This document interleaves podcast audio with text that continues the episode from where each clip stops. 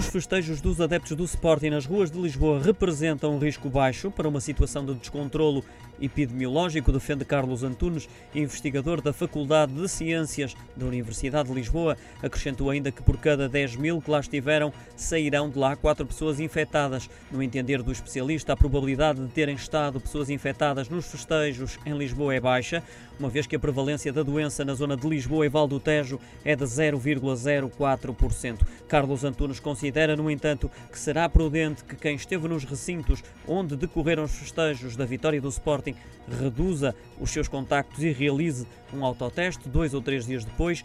Também o presidente da Associação Nacional de Médicos de Saúde Pública, Ricardo Mexia, alinhou pelo mesmo discurso, pedindo cautelas, lembrando que o patamar de incidência é baixo. Recomenda, no entanto, quem esteve na festa reforce os comportamentos individuais para proteger os contactos mais vulneráveis e limitar os riscos. Thank you.